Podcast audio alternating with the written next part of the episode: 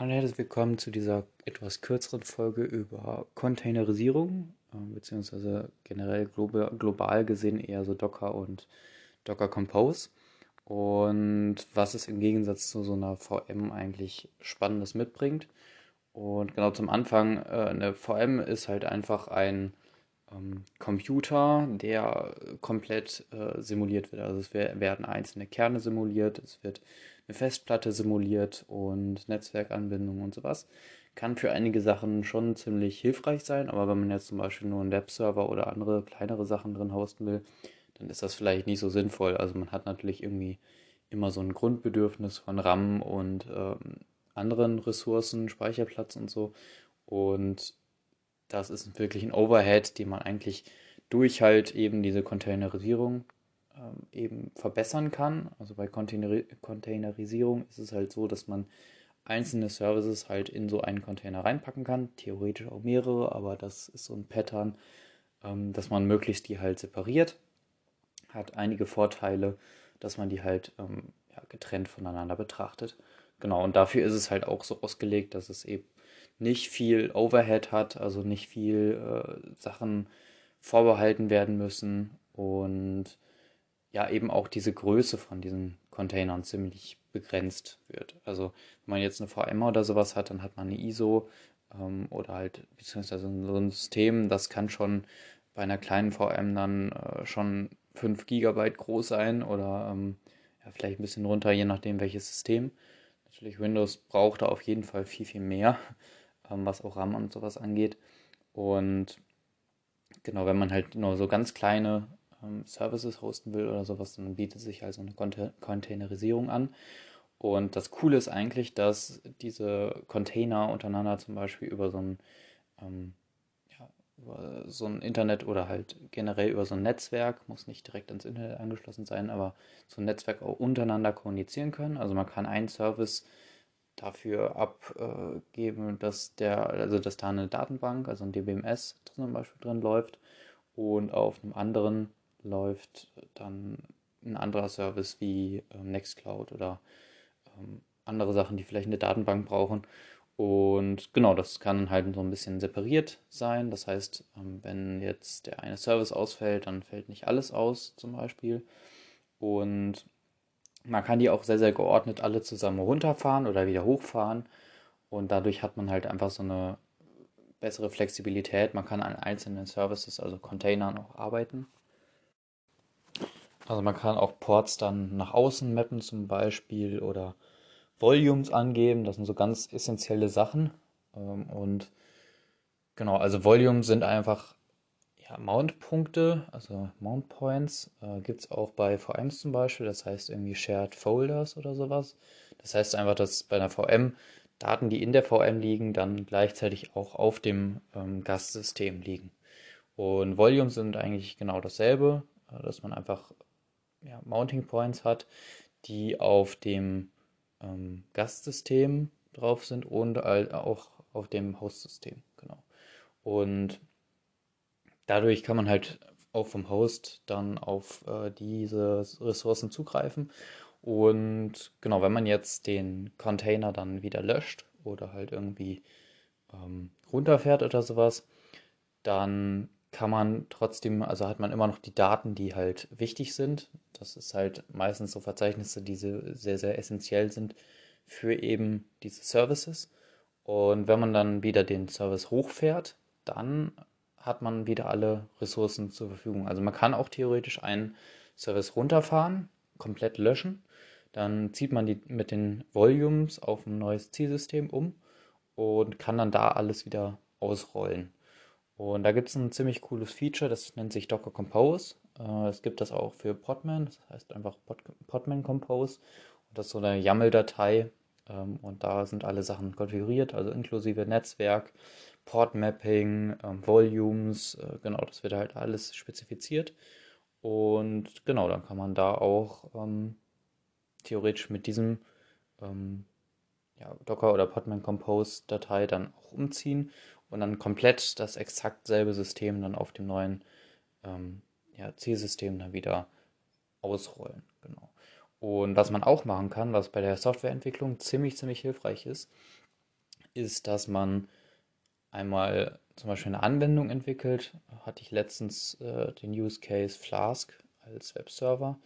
Man kann auch Django oder halt auch zum Beispiel ähm, React oder andere ähm, Frameworks dann nutzen, die zum Beispiel einen Webserver oder halt andere Sachen ähm, machen. Und die kann man dann auch in so einen ja, Docker-Container stecken. Und das hängt zusammen mit auch noch mit ähm, Docker Images und das ist ziemlich äh, nützlich.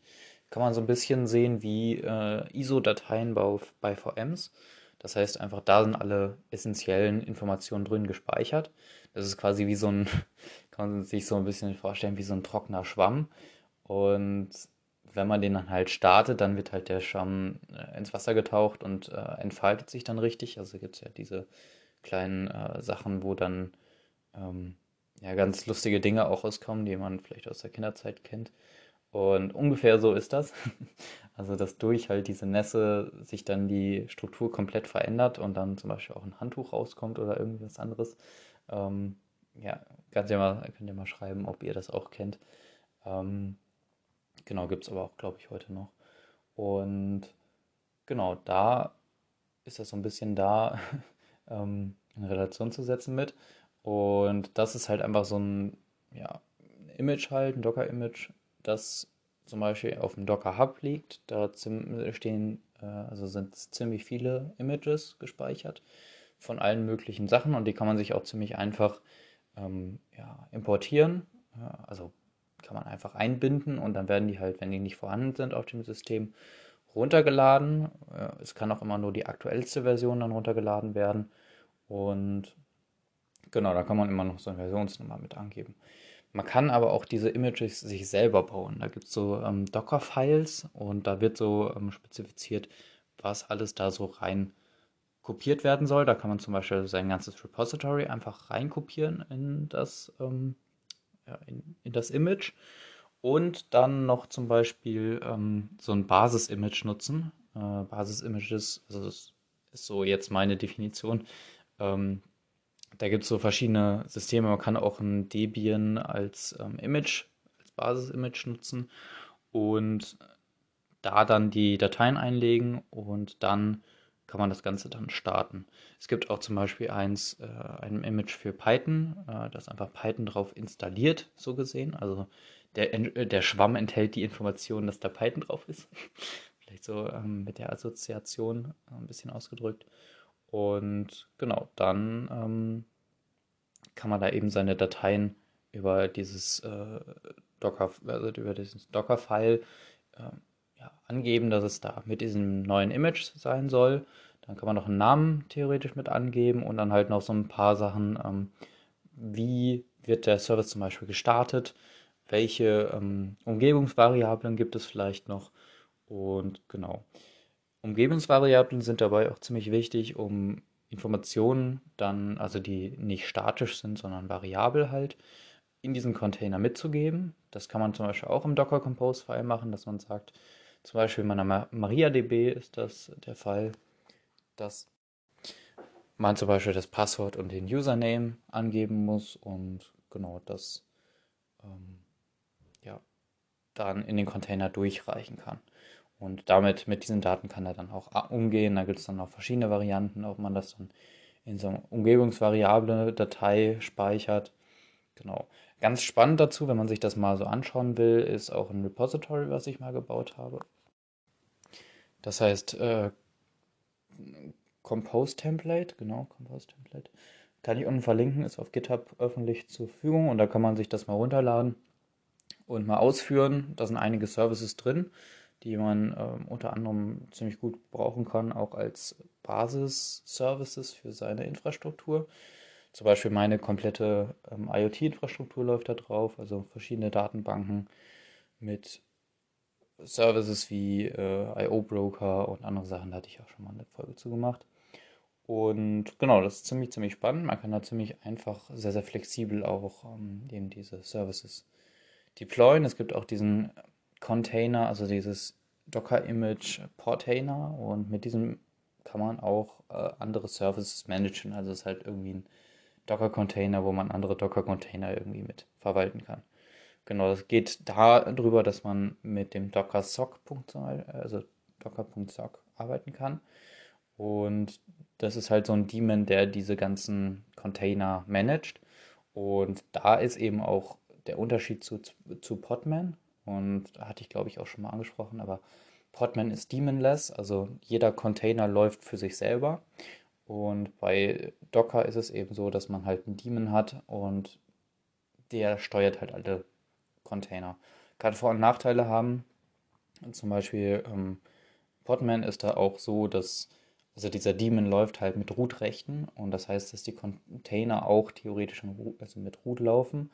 Das heißt nicht, dass ähm, ja, man von innen, also wenn man da irgendwie eine Anwendung in dem Container drauf hat, dann mit Root-Rechten auf das äh, Gastsystem, also das, auf das Ziel, also auf, das, auf den Host zugreifen kann.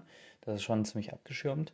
Aber ja, eben theoretisch, also das ist halt nicht von allen so gewollt, dass da mit den höchsten Privilegien dann alle Container laufen. Genau, hat auf jeden Fall ähm, Security-Vorteile, wenn man das halt nicht macht. Deswegen ist da so der eher dieser Nachfolger ähm, Portainer. Und genau, man kann sich beides eigentlich ziemlich gut angucken als Einstieg. Ähm, vielleicht würde man heutzutage, wenn man jetzt ähm, ja, also für Docker gibt es halt ziemlich, ziemlich viele Anleitungen, aber man kann eigentlich alles auch übertragen auf Podman. Also man kann genauso gut als Anfänger dann irgendwie Podman installieren und dann da alle Container drauf laufen lassen. Auch ähm, eben Docker Compose und Podman Compose ist eigentlich ähm, ja, kompatibel äh, zu 100%. Und also mittlerweile, ich hatte da einmal ähm, was anderes gesagt, aber es soll sich wohl mittlerweile verändert haben. Genau, und man hat eigentlich diese Vorteile und das ist eher so die Variante, wo man halt hingehen will, also Richtung Podman. Zum Beispiel Red Hat hat komplett ähm, umgestellt von Docker auf Podman. Das ist ja auch so eine große Company, die halt vor allen Dingen auch ja, so eine Linux-Distribution aus, rausbringt, auch für halt ähm, ja, Enterprise, also B2B. Und genau, das ist äh, vielleicht auch die Zukunft. Und wenn man halt irgendwie als Entwickler ähm, arbeitet und halt eben seine kleine Anwendung mal wie auf so einem Server testen will, dann kann man theoretisch auch so einen eben ja, selber definieren und dann eben halt Sachen ähm, ja, dann testen, ob das alles so funktioniert, wie man das sich halt in seiner Umweg Entwicklungsumgebung erstmal so gedacht hatte. Und genau, dann eventuell auch Performance testen und weitere Sachen. Das kann man da auch alles als Statistik rauslesen auf so einem Container, also wie viel RAM der braucht. Und genau, später kann das dann theoretisch auch als Container irgendwie deployed werden. Und da gibt es sogenannte Pipelines, da bin ich ja schon mal drauf eingegangen, ähm, bei GitHub. Das heißt, wenn man einfach ein Projekt hat und das pusht man dann final als neue Version irgendwie, dann kann eine bestimmte Pipeline getriggert werden. Ähm, das Repository wird sich auf so einen sogenannten Runner runtergeladen oder direkt bei ähm, GitHub ausgeführt. Und dann wird automatisch halt so ein Container erstellt, wo dann halt so eine Anwendung drauf läuft. Und da muss man halt gar nichts machen. Und das ist eigentlich ziemlich, ziemlich angenehm, um halt eben Anwendungen, eigene Anwendungen, Anwendungen von Firmen irgendwie zu testen und halt irgendwie lokal irgendwie auch mal auszuführen. Genau, das Ganze ist auf Windows ziemlich ähm, ja, beschränkt. Also habe ich noch nicht so richtig benutzt, habe ich aber auch noch nicht so Gutes drüber gehört. Man kann das wohl in ähm, so einem äh, Subsystem, Linux Subsystem irgendwie laufen lassen, aber das soll wohl nicht das Beste sein. Da soll man sich eher ähm, tatsächlich eine VM aufmachen, äh, also ein, keine Ahnung, VMware oder VirtualBox und da eben Debian oder Ubuntu oder andere äh, andere äh, Distributionen nehmen und dann da eben Docker installieren und das darauf dann laufen lassen. Es gibt auch irgendwie noch den Docker Desktop für Windows. Damit habe ich aber noch gar keine Erfahrung, da kann ich gar nichts zu sagen. Ähm, genau, das sind einfach so die Wege. Ähm, ja, ist halt eigentlich für Linux entwickelt, für vor allen Dingen halt Linux-Server, weil die halt damit ziemlich performant ähm, umgehen können. In Windows versucht man das so ein bisschen zu integrieren, was von Linux da so ein bisschen kommt aber einfach generell, wenn man Richtung Server-Administration ähm, oder anderen Sachen geht, äh, Development, Da ist es auf jeden Fall ja, in vielen äh, Bereichen halt viel, viel einfacher, das Ganze direkt auf Linux für Linux zu entwickeln. Genau. Also das habe ich so als Erfahrung jetzt in den letzten Jahren so gemacht. Man kann das natürlich alles auf Windows machen, aber ich bin da eh nicht so in der Welt drin. Ähm, genau, deswegen bin ich da eher auf der Linux-Seite. Genau. Jo, ich hoffe, ja, euch hat die Folge gefallen. Ich würde mich auf jeden Fall immer über Feedback freuen. Ich hoffe, ich konnte so meine, mein Elan dafür irgendwie so ein bisschen kundtun. Ähm, das ist wirklich, also wenn man irgendwie in die Softwareentwicklung geht, dann sollte man auf jeden Fall irgendwas damit ähm, ja, irgendwie schon gemacht haben. Hilft auf jeden Fall. Äh, vor allen Dingen halt ja, bei Vorstellungsgesprächen oder halt auch vielleicht ähm, im LinkedIn-Profil ist das ziemlich gut, denke ich, ähm, um da äh, weiterzukommen. Genau, und ja, sonst würde ich mich natürlich über Kommentare freuen oder halt auch per Mails äh, über podcast.novec.info. Und genau, dann hören wir uns in der nächsten Folge. Bis dahin, ciao.